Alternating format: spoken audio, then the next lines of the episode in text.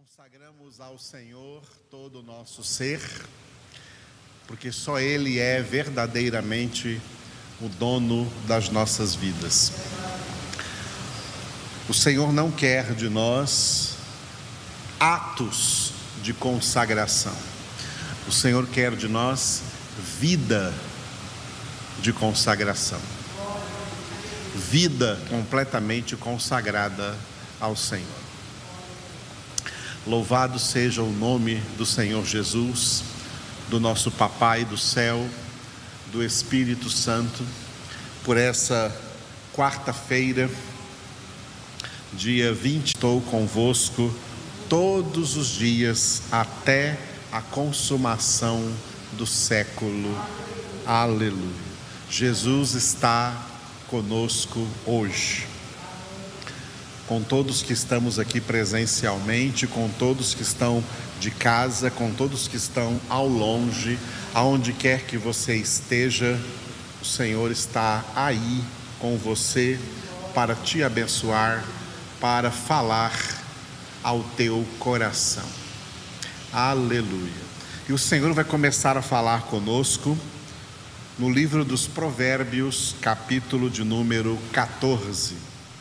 Provérbios, capítulo 14, é a nossa primeira parte hoje de congregação. Provérbios, capítulo 14, lembrando que este livro é um livro sapiencial, um livro no qual está registrada a sabedoria de Deus. O que vamos ler aqui não é sabedoria humana, é sabedoria divina, é sabedoria de Deus e é palavra de Deus viva e eficaz que vai estar agindo poderosamente na sua vida. Meramente durante a leitura que vamos fazer agora deste capítulo 14, o Senhor estará agindo na sua vida poderosamente. Creia e receba a palavra de Deus. Provérbios 14.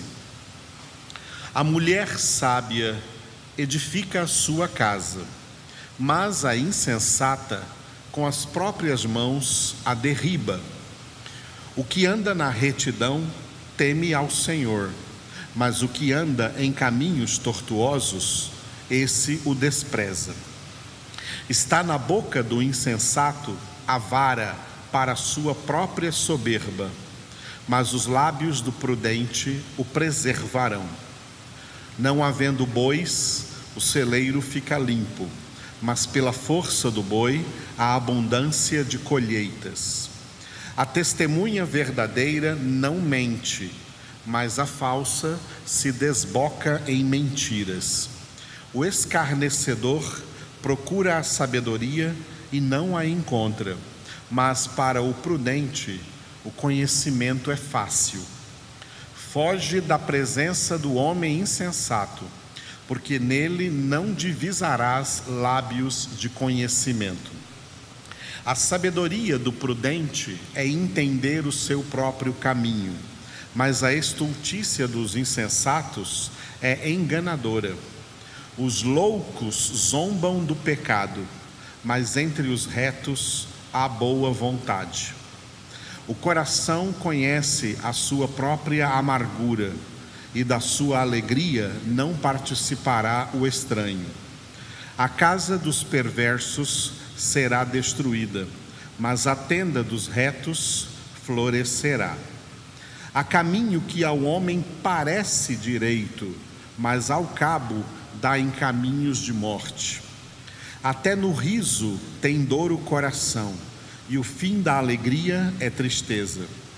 O infiel de coração dos seus próprios caminhos se farta, como do seu próprio proceder o homem de bem. O simples dá crédito a toda palavra, mas o prudente atenta para os seus passos.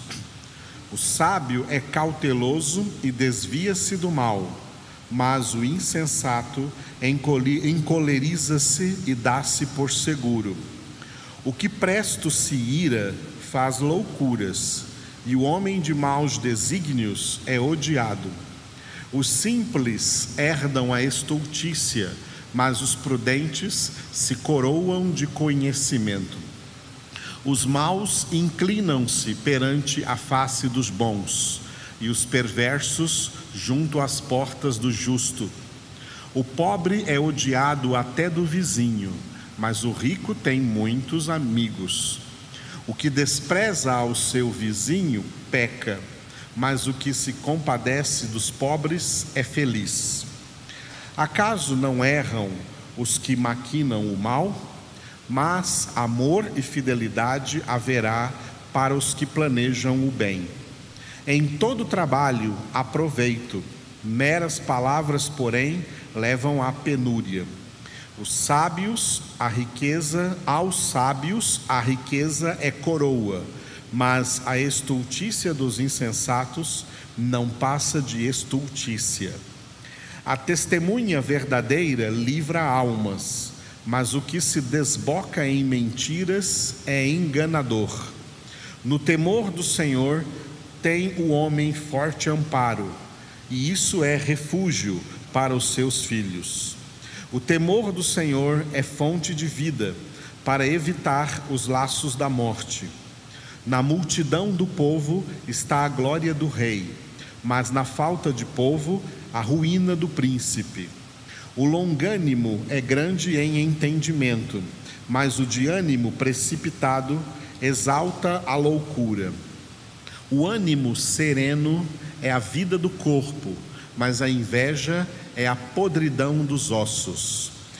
O que oprime ao pobre insulta aquele que o criou, mas a este honra o que se compadece do necessitado.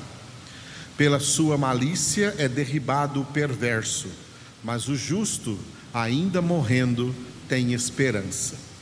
No coração do prudente repousa a sabedoria, mas o que há no interior dos insensatos vem a lume.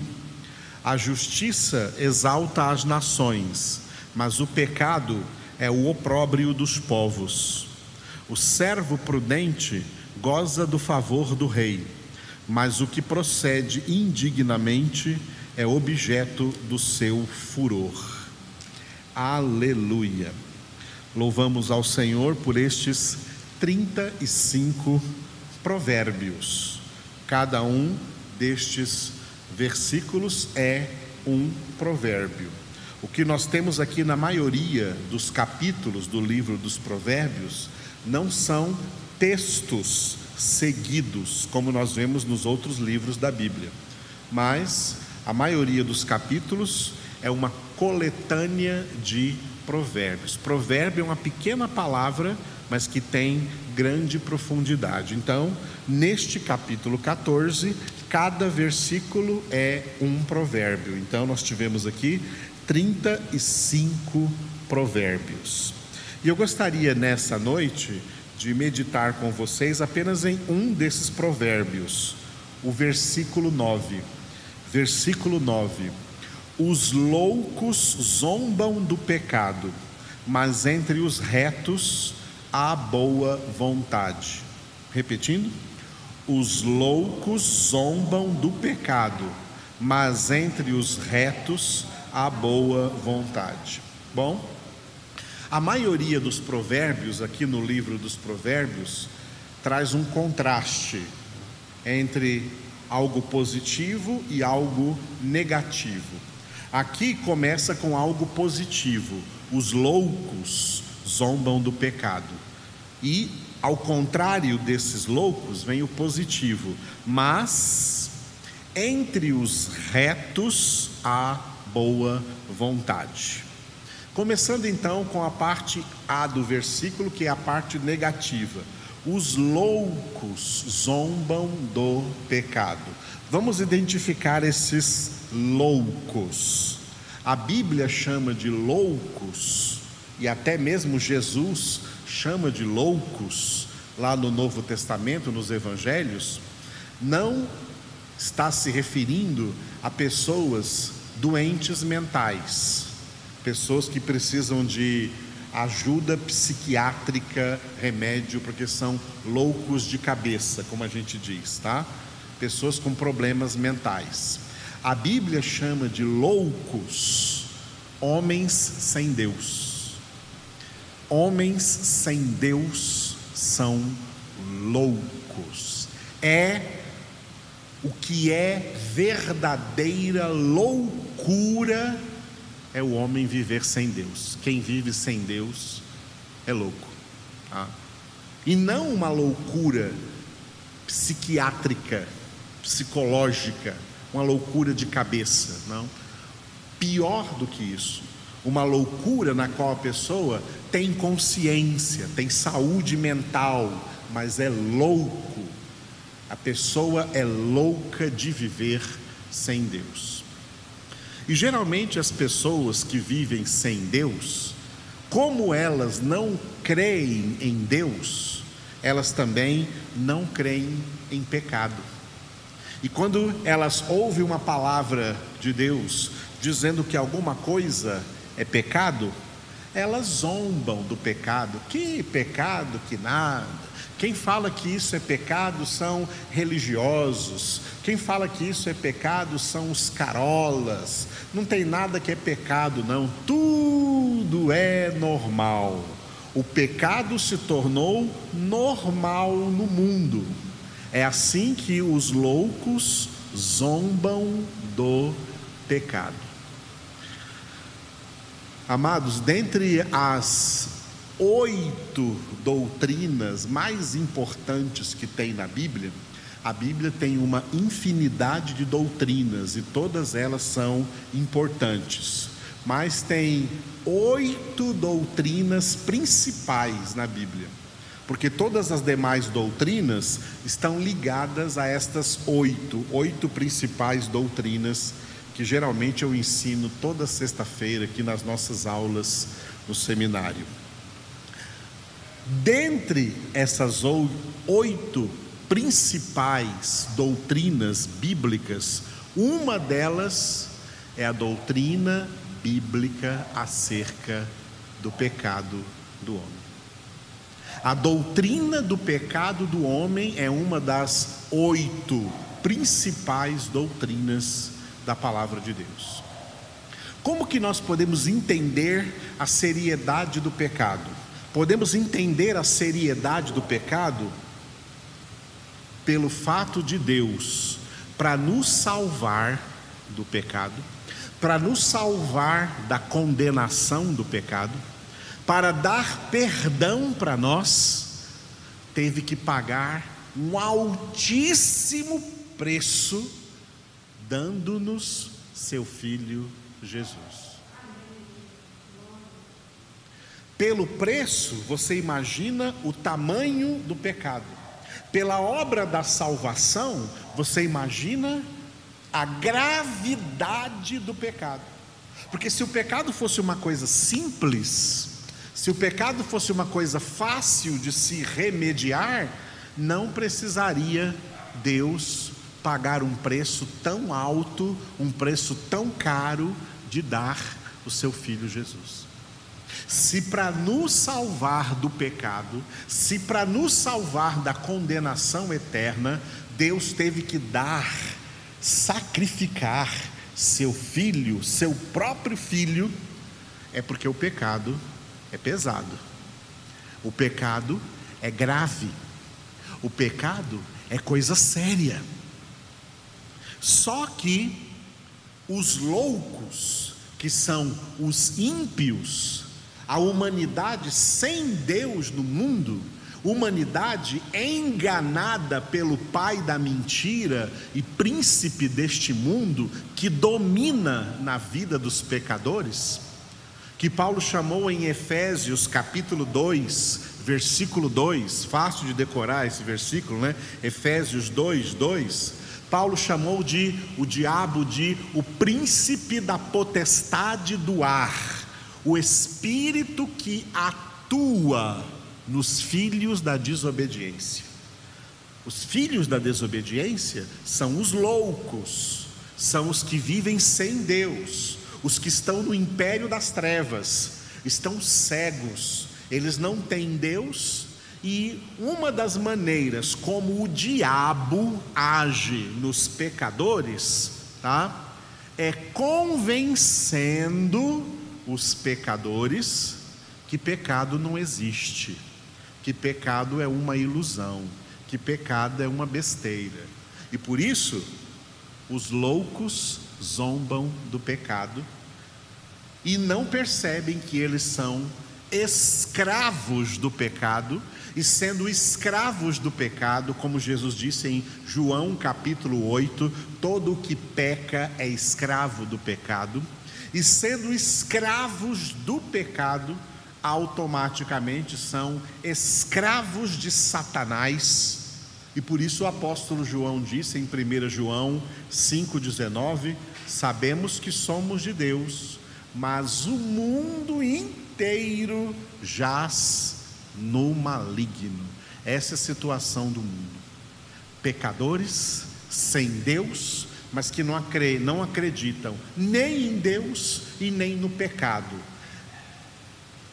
As pessoas que não acreditam no pecado, elas ficam por aí achando que elas são muito boas, que nada, eu sou uma pessoa muito boa. Eu já vi muita gente falando até por aí: se todo mundo fosse como eu, o mundo seria uma maravilha, porque elas se sentem ótimas, elas não se sentem pecadoras.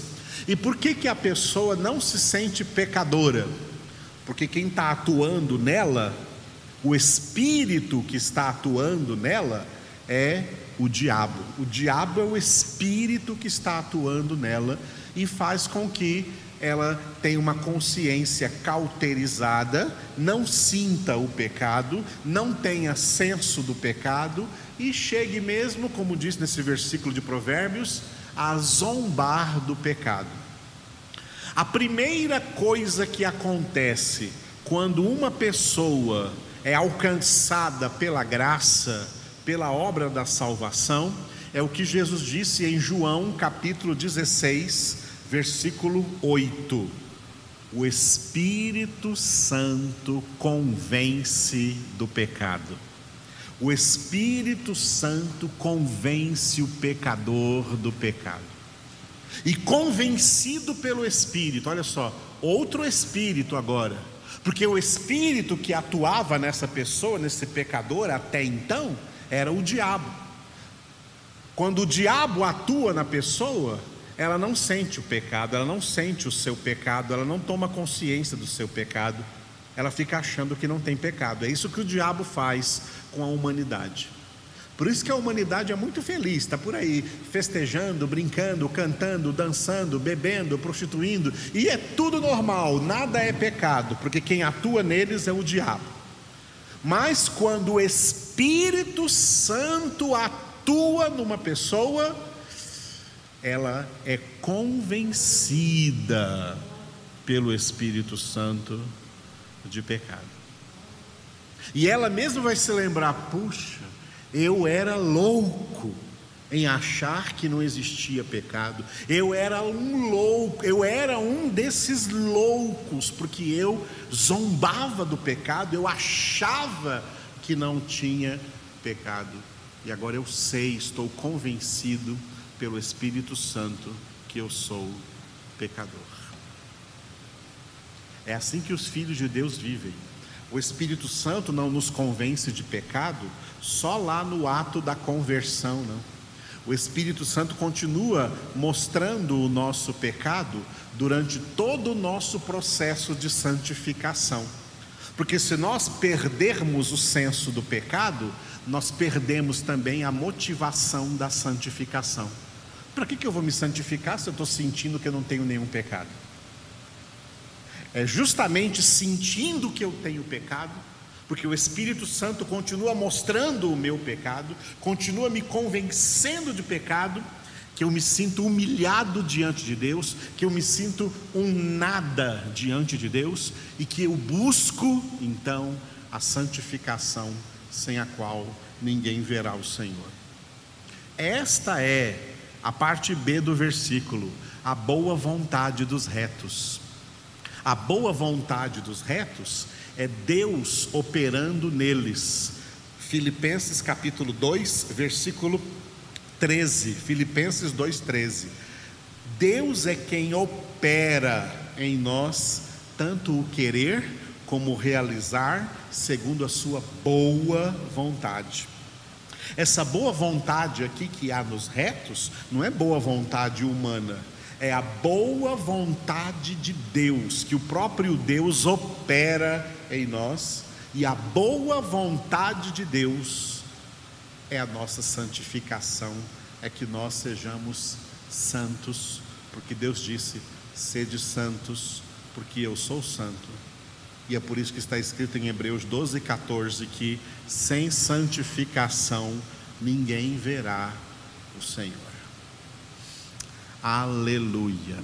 Senhor nosso Deus Todo-Poderoso, obrigado por ter enviado a nós o teu Filho Jesus e por ter enviado a nós também o teu Espírito Santo, que nos convenceu de pecado e que continua mostrando o nosso pecado, para que nós lutemos contra o pecado, para que nós perseveremos na nossa santificação, para que nós continuemos firme nesta obra da nossa santificação.